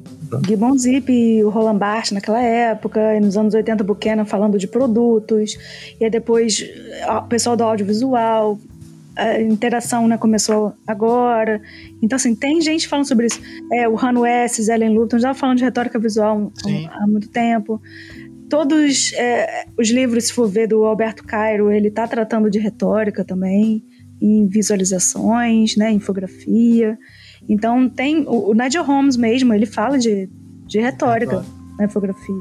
Então, tem muita gente interessante falando sobre isso há um tempo. Não é uma coisa assim, uh, descobrimos a retórica.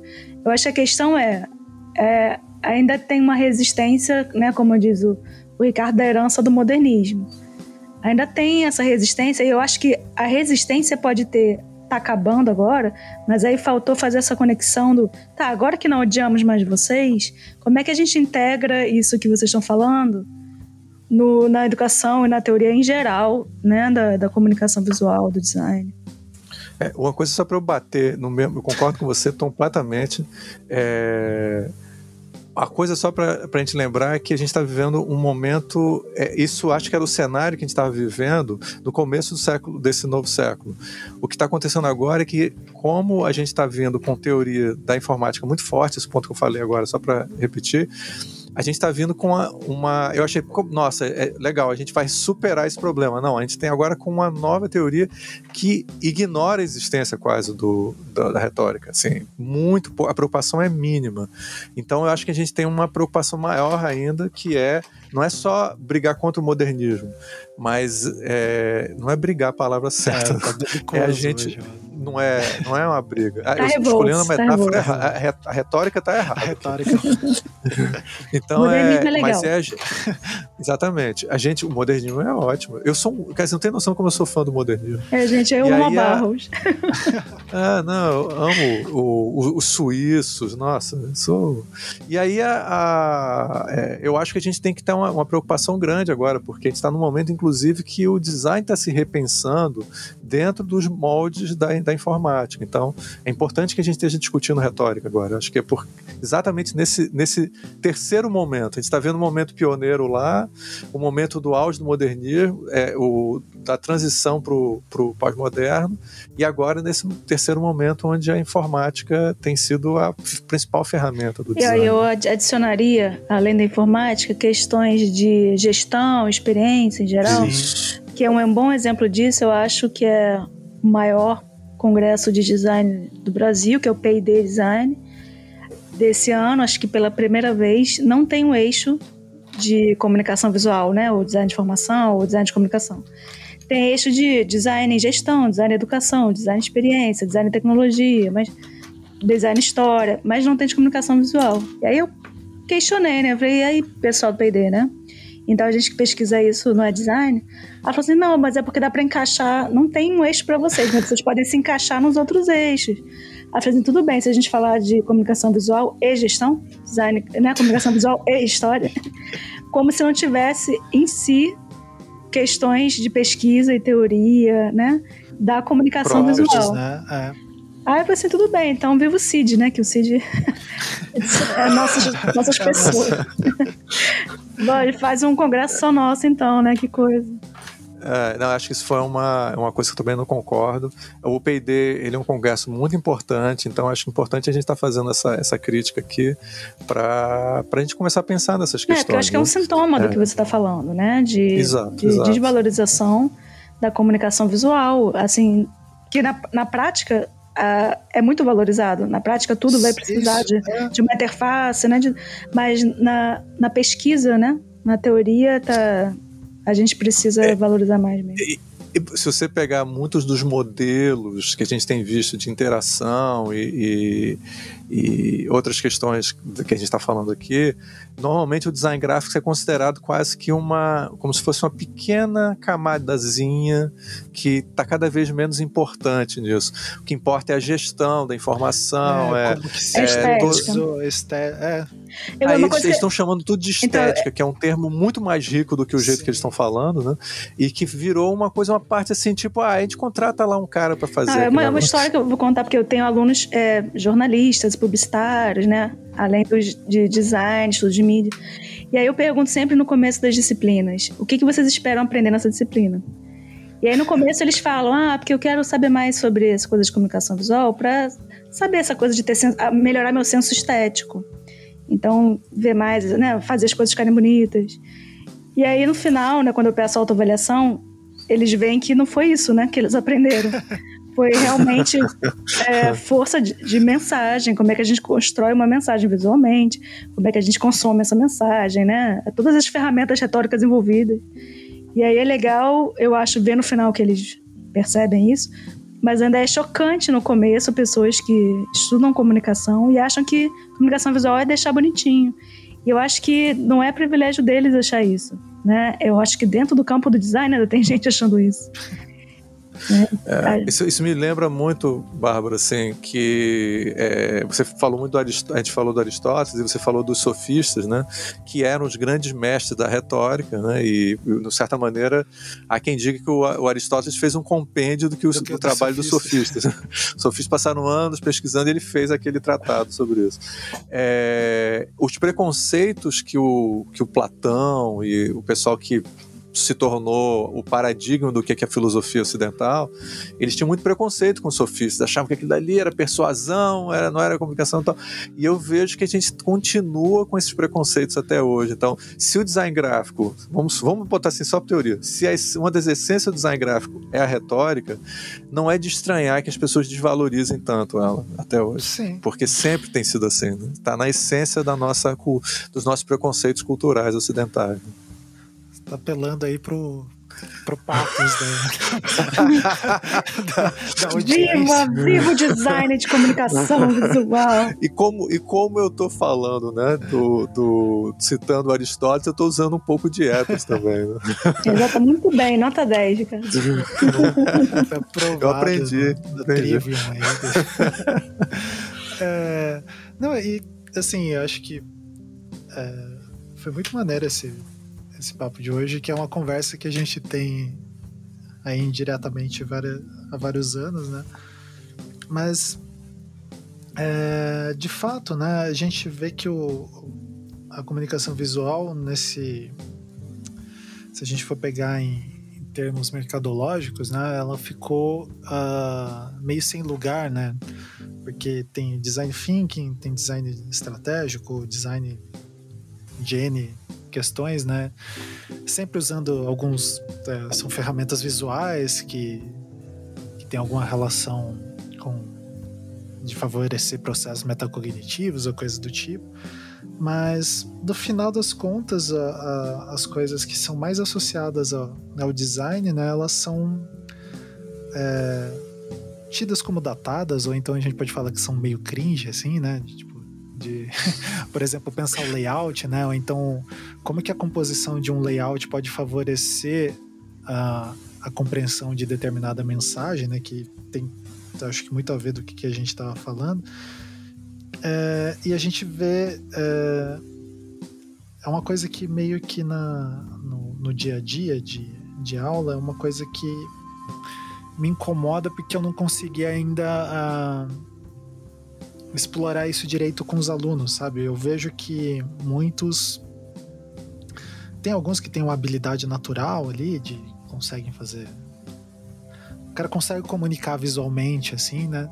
Mas os que ainda estão nesse meio do caminho ainda não é, dá a impressão que esse instru só instrumental, né? Você falar só tecnicamente, ah, coloca tal coisa aqui Assim, o cara vai procurar é, uma é. formulinha, né? E não é isso que a gente tá querendo ah, Não, você vai e você sugere pra pessoa mexer numa questão de hierarquia, como a Bárbara falou.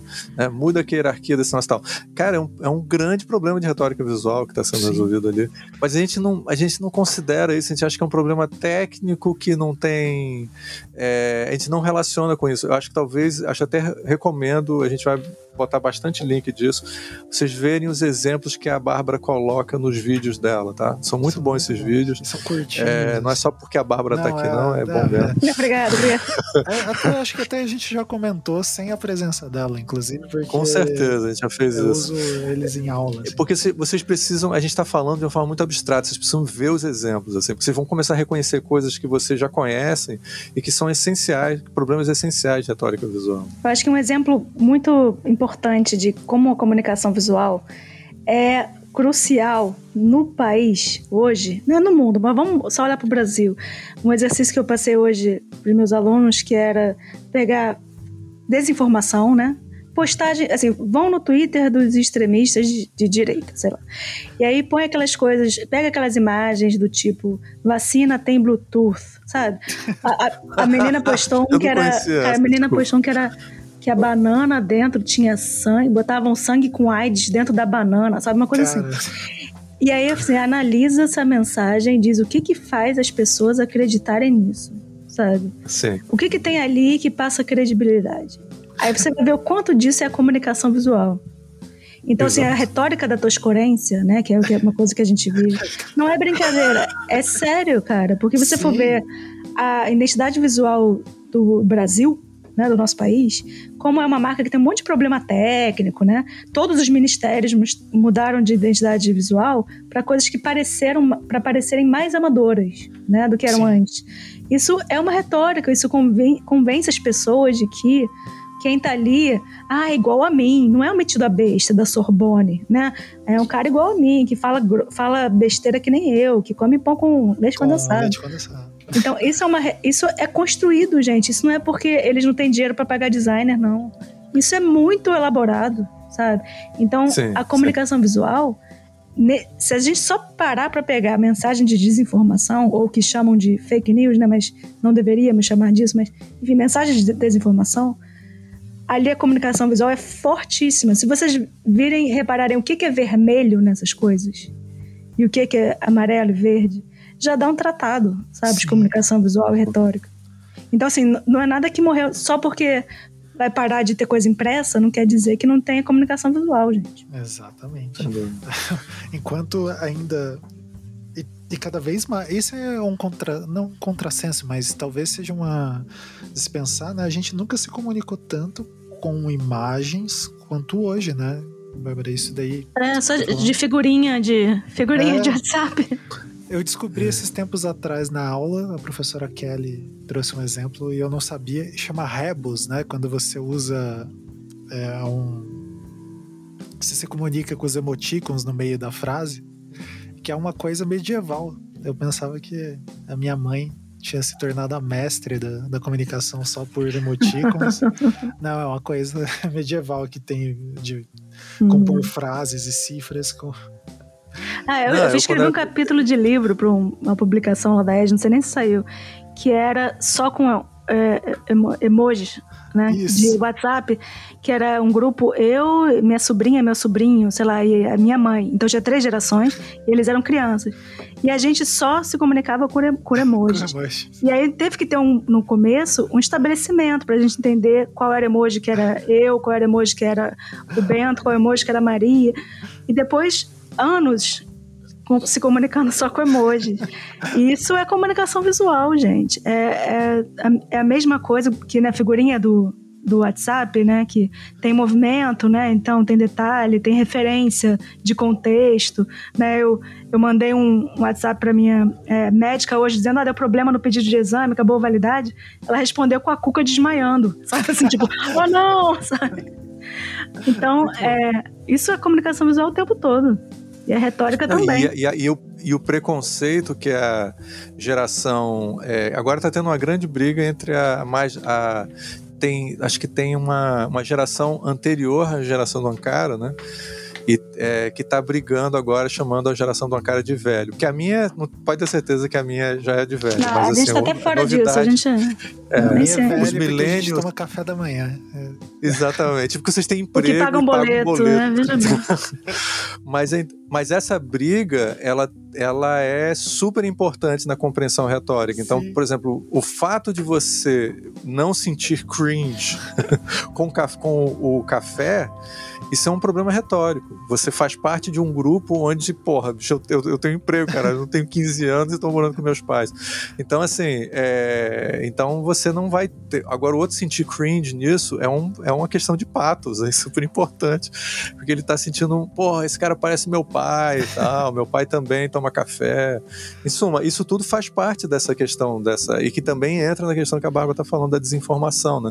É, a desinformação ela trabalha muito com um público e o que, que aquele público pensa. Então, se aquele público é, é, é muito ligado em te- teorias conspiratórias ou acredita é, que, o, que, o, que o governo de esquerda é maligno e tem parte com demônio. É, suma, todas Essas essas coisas de questões. Covid que você vê, sempre que colocam alguém falando, eu sou o médico do hospital tal. Aí a pessoa acredita e fala assim, e 90% dos que estão morrendo não é Covid. E eu já ouvi isso, né, de pessoas da família. Mas foi um médico que falou, Bárbara. Falou assim: qualquer pessoa pode ser idiota, tanto faz a profissão. Não é assim, um estudo claro. clínico. Na, nas propagandas da Colgate, né? 10 entre 9 em cada 10 médicos mas- de.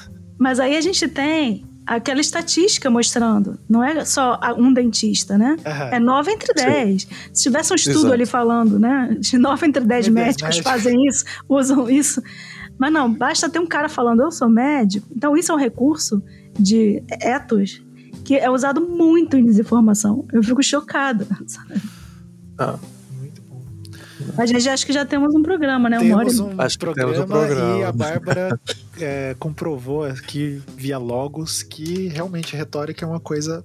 é, a gente fez o recorte via o design aqui, mas é uma coisa que seria muito interessante a gente ter na escola, né? Tipo, de como Exato. formação de cidadão mesmo, né? Como era na Idade Média, né? Que tinha na escola. Esse- exato, exato. exato. E, e se você não tem dúvida, leiam o artigo do Richard Buchanan, Isso. que Não, do. Robin Kinross, muito melhor. Kinross, é, O Green Cross também, é verdade. Não, vamos botar os links. Eu tô anotando, tentando anotar os nomes aqui pra gente botar algumas referências para vocês quiserem ler e estudar isso. Muito bom, gente. Então, pô, obrigado aí pela aula. e, e era um tema que eu sempre ouvia vocês falarem, eu tinha lido algumas coisas, li ali, mas nunca tinha ouvido vocês falar de, de fato, assim, sabe? Tipo, conversar sobre isso. É, A gente, a gente fez um programa que a gente falou um pouquinho disso, né, Bárbara? Que era aquele sobre, Sobre- O, o diagrama do, do É, Lula. sobre né? política. Isso. É. É, lá no. Nossa, Com o Thiago Hansen, né? que tempo, Com o que Thiago, tempo é. tranquilo aquela época. Não né? é, menino? Nossa, cara. Nossa. eu- na época do Temer, É, que era pô, uma época saudade. Saudades, saudosa. tem. É, mas, mas aquele eu me lembro que a gente ficou assim, cara, a gente tem que fazer um programa com a Bárbara para ela explicar tudo isso.